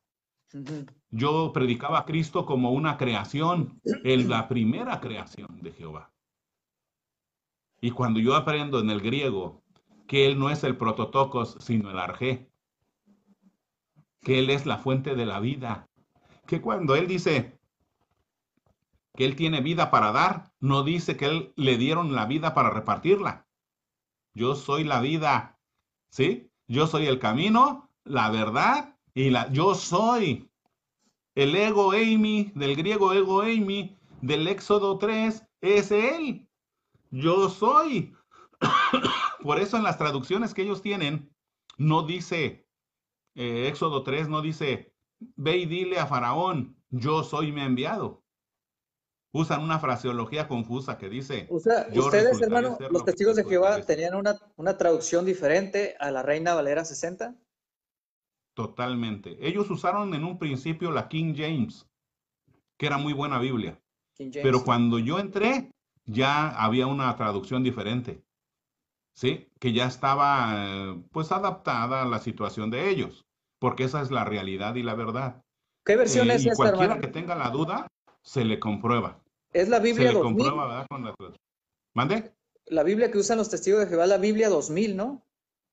Biblia... No, ellos usan la traducción del Nuevo Mundo de las Santas Escrituras. No dice Biblia. No dice Santa Escrituras, Biblia. Eh, traducida en el, en el, año 2000, ¿no? Es que vi una que... No. Hay una, hay una revisión del año 2000. La que yo usaba era del año 60. Mm, he visto la, la, del año 2000, yo vi esa. Esa eh, es de las testigos de Jehová. Es una nueva edición que sacaron. Sí, yo, yo supe cuando la estaban traduciendo, eh, me parece que la hicieron en el Caribe, no sé si en Puerto Rico por ahí. Pero, pero eh, el asunto allí con esas traducciones es que en la comparativa ellos utilizan un, un sistema de traducción de Huesco Dijor. Se basan mucho en Huesco Dijor. Y Huesco Dijor se basaron en unos manuscritos que ellos los manipularon a su antojo. Cuando conocemos la historia de las traducciones, sabemos que hay eh, los textos, el textus receptus y, y, ahora los textos libres que ya existen porque están los de Qumran, los rollos del Mar Muerto. O sea, se amplió, se amplió las fuentes para poder tomar escritos antiguos, por estos que encontraron recientemente eh, en Qumran y los rollos del Mar Muerto, eh, se, se, amplió la visión de la, de la escritura. Y entonces en esa amplitud se encontraron detalles que Huesco dijo omiten. Y ellos se quedaron con eso, pero les conviene por su doctrina. No, no digo que lo hayan hecho a lo mejor de mala fe, porque a lo mejor no lo hicieron de mala fe, pero hay errores como en la Valera, que igual no, no lo hayan hecho con mala fe o, con dolo, pero están los errores. Pero cuando uno tiene la facilidad de, de, tomar varias versiones, compararlas, y si nos metemos un poquito al hebreo y al griego, entendemos lo que el Señor nos quiere enseñar, ya como hijos de Dios.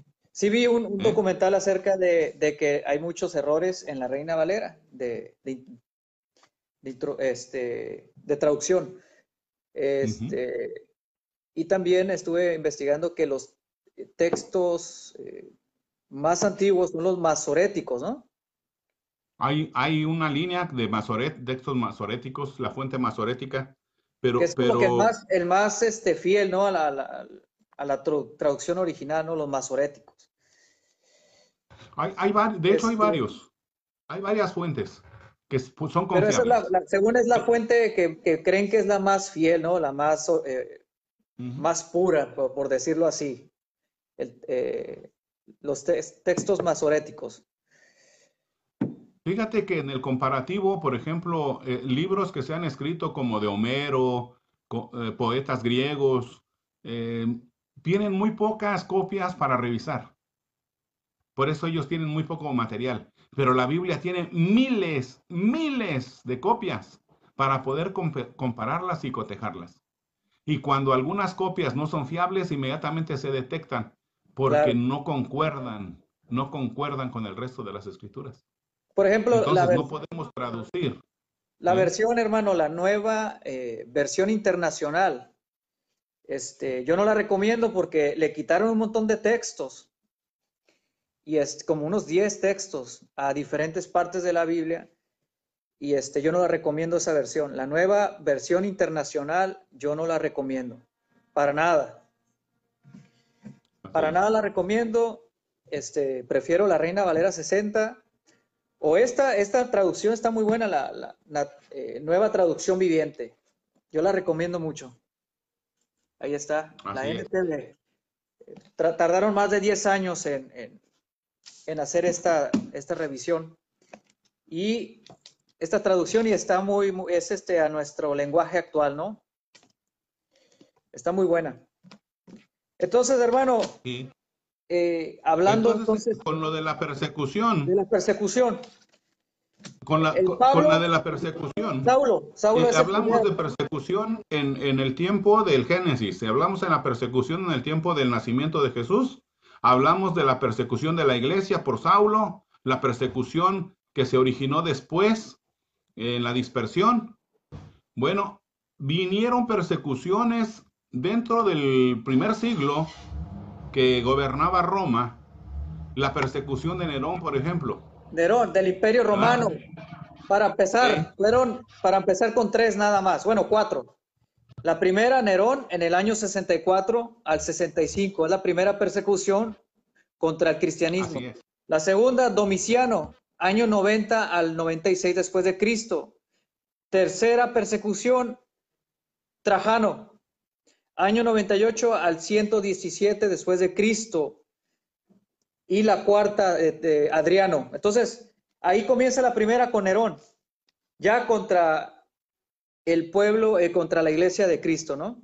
Ya, este, donde envuelve muerte, envuelve, este, privación a, tu libertad de expresión o de culto. O sea, comienza una, una persecución, no solamente de muerte, sino envolvía más, más aspectos, ¿no, hermano?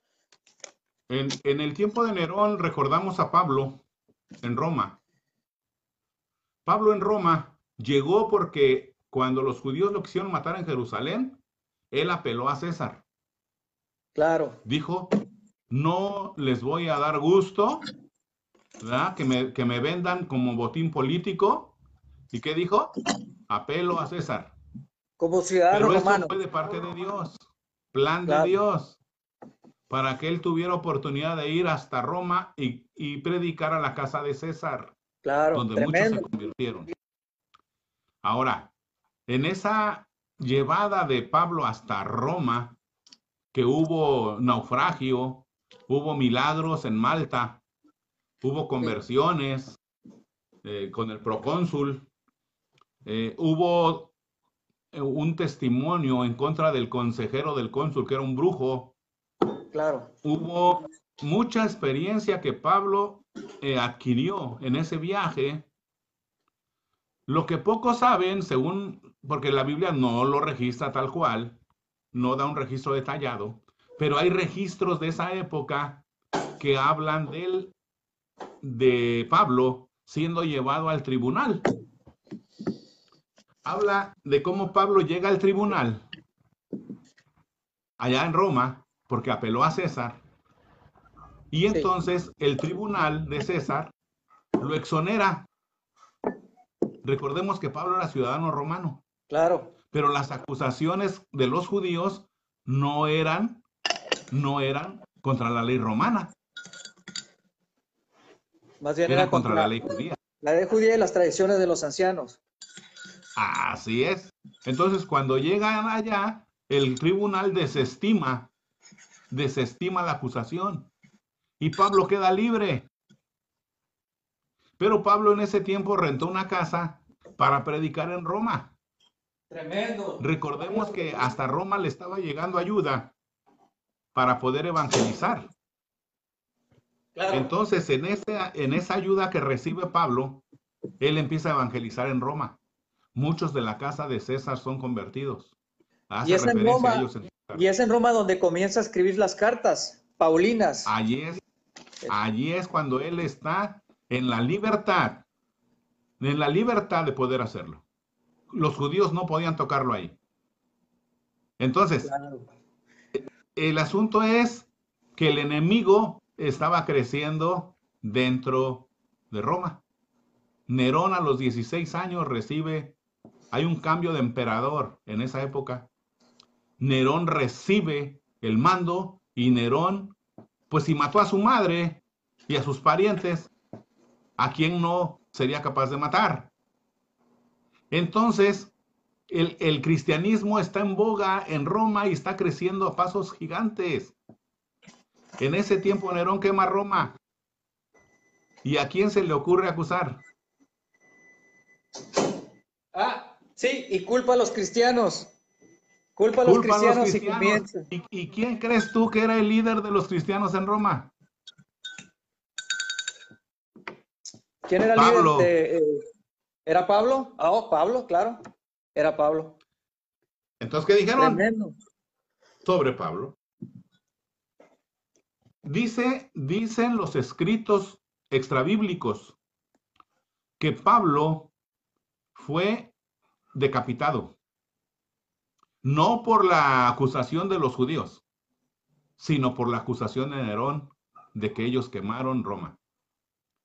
Entonces fue decapitado y se dice que su cuerpo fue usado como tea, como antorcha ardiente para alumbrar las orgías de Nerón.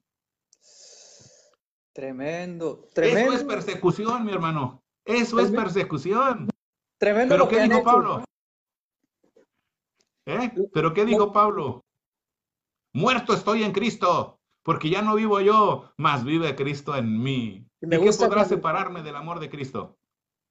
Me gusta cuando dice, he peleado la buena batalla, he guardado la fe, en victoria, se va, se va en victoria. Entonces yo creo, yo creo en una iglesia que se va en victoria, hermano, no derrotada, no, porque yo veo el Espíritu de Dios en Pablo, ¿no? He peleado la buena batalla, se va en victoria, en, eh, seguro, he guardado eh, la fe. La fe. Eh, ¿En dónde está eso? Quiero leerlo porque yo quiero que se anime, que se anime la iglesia, que, que, que, recuerde que no está solo, que tenemos al Espíritu de Dios, el que nos fortalece, el que nos consuela, tenemos una esperanza, tenemos una seguridad en Cristo Jesús, tenemos vida eterna, no hay por qué tener temor de las amenazas de, Satanás. Satanás desde el principio de la creación comienza con sus engaños y sus mentiras, eh, engañando a Eva. Segunda de Timoteo 4, 7 y 8. ¿Qué dice, hermano, en tu versión? Dice,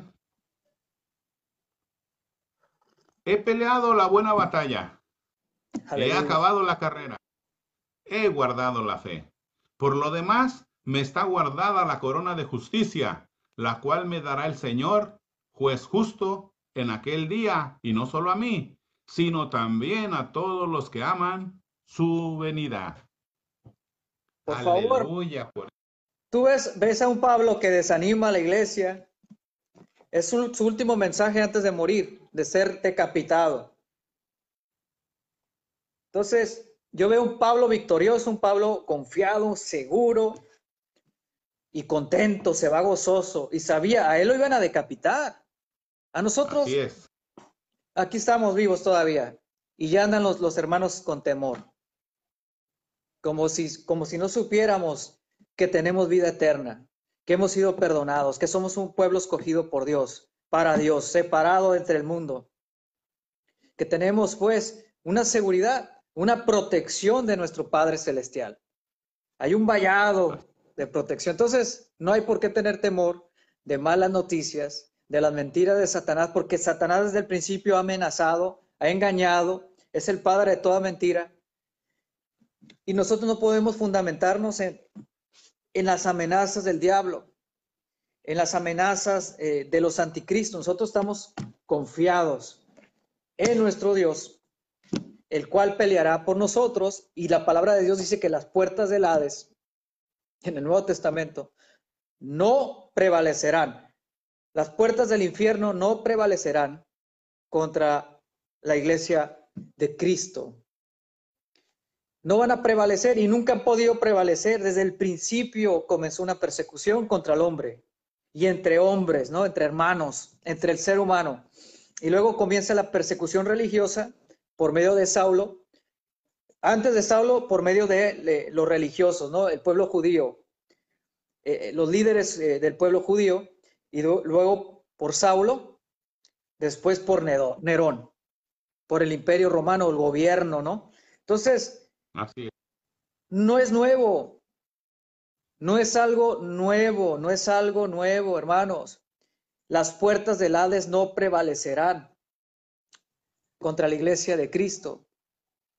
Así que, ¿han intentado, Satanás ha intentado destruir la iglesia? Sí, ha podido, han pasado más de dos mil y fracción de, años después de que Jesús eh, resucita y han podido destruir la iglesia. No, no. y no la van a poder destruir. No, es al revés. A Satanás le queda poco tiempo.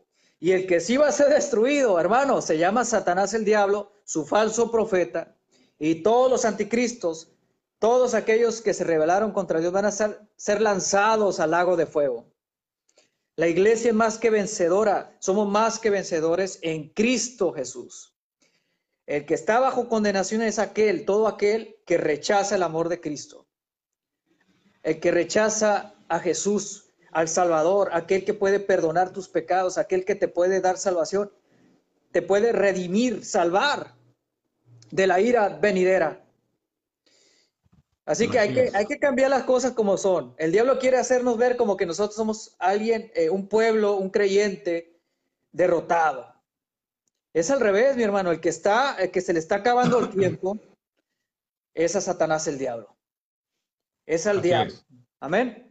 Entonces, la persecución, lejos de espantarnos, de atemorizarnos, nos debe de hacer vivir confiados en que esa palabra se cumpla para la honra de Dios. Amén. Porque si yo soy muerto y Dios ya me lo había dicho que así va a ser, dice, si a mí me lo han hecho, ¿será que ustedes acaso serán más que yo? Porque dice, si al amo le han hecho esto, ¿qué les esperan sus esclavos? ¿Qué se esperan sus siervos? Bueno, pero tengo la confianza de que en esa persecución pueda probar la lealtad a Dios. Esa sí me la ha dejado Dios determinante. Yo no puedo obrar en el asunto de, de, de, mi regeneración, yo no lo puedo hacer, lo tiene que hacer el Espíritu Santo.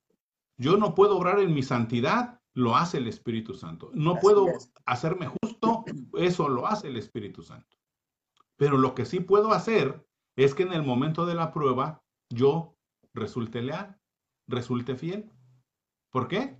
Porque es mi manera de probarle a mi Señor que, es, que lo amo, que lo amo, que soy su hijo.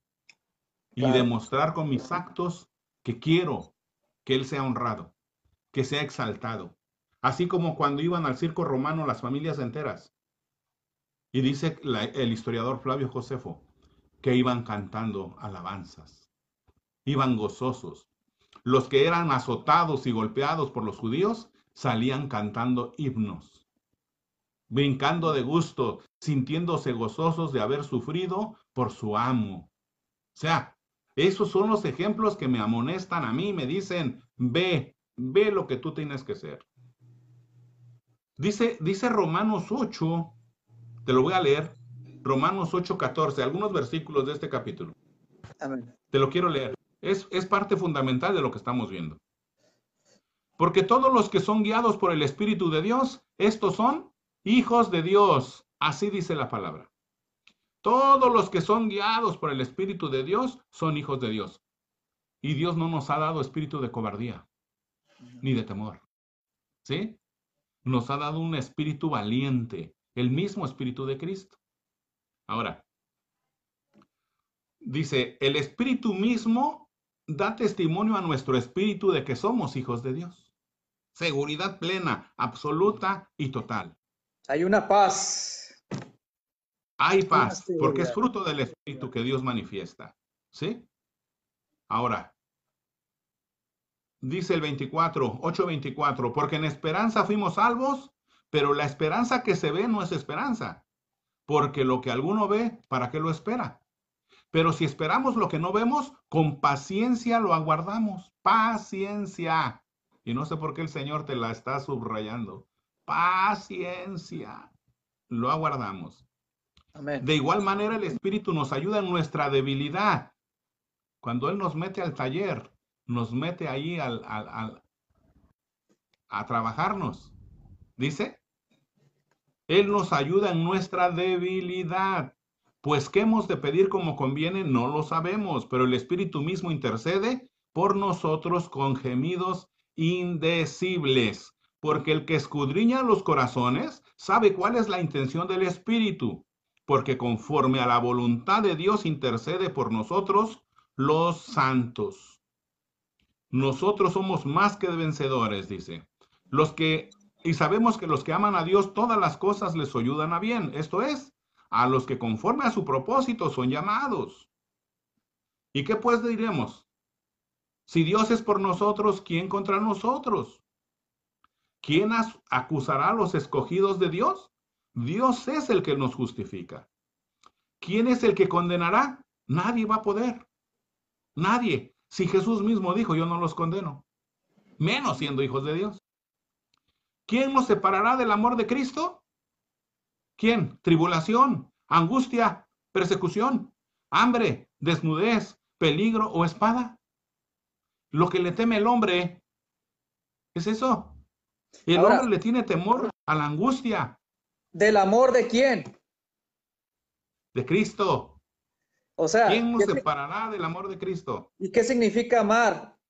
Te ama, te protege, eh, o sea, no te desampara, no te abandona, va a estar ahí porque te ama. Una persona que ama, un padre que ama a su hijo, que ve que le va a venir algo malo, que le va a pasar algo malo, no le va, no lo va a proteger. Ahora, si me matan, ¿Dios no me protegió? Ojo, ¿eh? Ojo. Si me matan, ¿Dios no me protegió? ¿Dios no protegió a Esteban? ¿Dios no protegió a Santiago cuando lo decapitaron? Claro, que sí lo protegió, claro que sí. Es que ya tenía vida eterna, ya era salvo, ya. o sea, hermano, o sea. el, hecho de que me maten no, ganaron ellos. Cuando mataron a Jesús, cuando mataron a Jesús no ganaron ellos. Claro que no. Ojo, cuando mataron a Jesús no ganaron ellos, el diablo perdió, la muerte perdió. ¿Eh? Los que no eran hijos de Dios perdieron. Ojo, si me matan, no significa que Dios no me protegió. Significa que Él tiene un plan. Si con la muerte de Esteban se salvaron muchos, si con la muerte de decapitación de Santiago se salvaron muchos, si con mi muerte se salvan muchos, gloria a Dios. Y con la muerte de Jesús y su resurrección se salvaron muchos, gloria a Dios. Dice, ¿Quién nos separará del amor de Cristo? ¿Tribulación, angustia, persecución, hambre, desnudez, peligro o espada? Como está escrito, por causa de ti somos muertos todo el tiempo. Somos contados como ovejas de matadero. Claro. Así o más claro. No, somos contados como ovejas de matadero. ¿Para perder? No, para ganar. Ahora, yo, la Biblia dice que los hijos de Dios no son puestos para el día de la ira. Yo creo que estamos viendo, estamos viendo los principios de dolores, lo estamos experimentando. Pero en la ira de Dios la iglesia no va a estar. Yo estoy seguro que no va a estar porque la Biblia dice que los hijos de Dios eh, no fueron puestos para el día de la ira. Y eso, el día de la ira significa la gran tribulación, donde Dios derrama sus copas de ira, donde Jesús comienza a abrir unos el rollo de los siete sellos para que vengan los juicios, ¿no? Jesús comienza a preparar el escenario para su regreso. Y luego el Señor en las copas de la ira. La iglesia no está ahí. Ahora, hay mucha gente que va a quedar, que jamás, que fueron simpatizantes, que no se entregaron al Señor, que siguieron viviendo su vida eh, cristiana, moderna, mundana, eh, bien suave, ¿no? Que no hay una separación del mundo. Bueno, todas estas personas que, lo tomaron a la ligera como una moda, ser cristiano es, una moda, eh, te ves muy bien, te ves como una persona buena, respetable, lo, toman, lo tomaron del lado de una moda. Religión, ¿no? Solamente religión, no una conversión, no, no, no realmente creen verdaderamente y viven conforme a la palabra de Dios, ¿no? y buscaron a Dios por la bendición. Pura bendición hablan, la bendición del Señor y pura bendición sale de sus bocas. Cuando no es todo bendición, yo veo a Pablo, a Pedro, a los apóstoles que no fue todo bendición. Sufrieron persecución, fueron odiados, aborrecidos. Yo no veo a un Jesús, a un rey eh, que conquistó en ese tiempo y se convierte en rey y vence a sus enemigos en ese momento, físicamente hablando sino que fue llevado como un cordero al matadero. Entonces, eh, todo este, este tipo de, de personas que creen a la ligera en el Evangelio, buscan al Señor por sus bendiciones, como, como Jesús se los dijo, ustedes me buscan porque les di de comer y se saciaron. Entonces, veo que muchas personas que son simpatizantes de la fe cristiana, cuando venga Jesús, eh, Jesús se lleva a las personas que están listas, que han, que han cargado su cruz, que, que, murieron a, sus placeres, a sus planes, que, que realmente se convierten al Señor y viven para agradarlo a Él. Ellos se van con el Señor. Se los lleva a Jesús porque prometió regresar y sacarlos del mundo. Pero ¿qué va a suceder con toda esta gente que queda? Mientras queda en la tierra y mientras surge el anticristo, un gobernante que va a perseguir, va a perseguir, sí, a todas esas personas que van en contra de su ideología, de su control de la marca de la bestia. Ahí es una persecución verdadera. Ahí sí se va a dar una persecución en contra de todos aquellos que rechacen el nuevo sistema, nuevo gobierno mundial. Ahí sí viene una persecución, pero ahorita todavía hay tiempo de salvarte. Todavía hay tiempo de la gracia. Estamos en el tiempo de la gracia. Y Dios llama al ser humano al arrepentimiento y que crea en su Hijo. Jesucristo es la respuesta. Es la escalera al cielo. Jesús es el camino al Padre. Es el tiempo de abrazar a Jesús, es tiempo de salvación. Es tiempo de arrepentirse. Amén. Mi hermano Guti salió. Este, yo creo que con esto vamos a darlo por terminado. Eh, las persecuciones no son nada nuevos y no solamente es persecución de matar, de, martirizar, hay persecución política, religiosa, o sea, son diferentes tipos de persecución. Yo animo al pueblo a confiar en Dios. No tienes nada que temer, mi hermano, si tú has sido redimido, si tú tienes vida eterna en Jesús. ¿Por qué vas a vivir atemorizado? Más bien, Apártate de las cosas que no le agradan al Señor.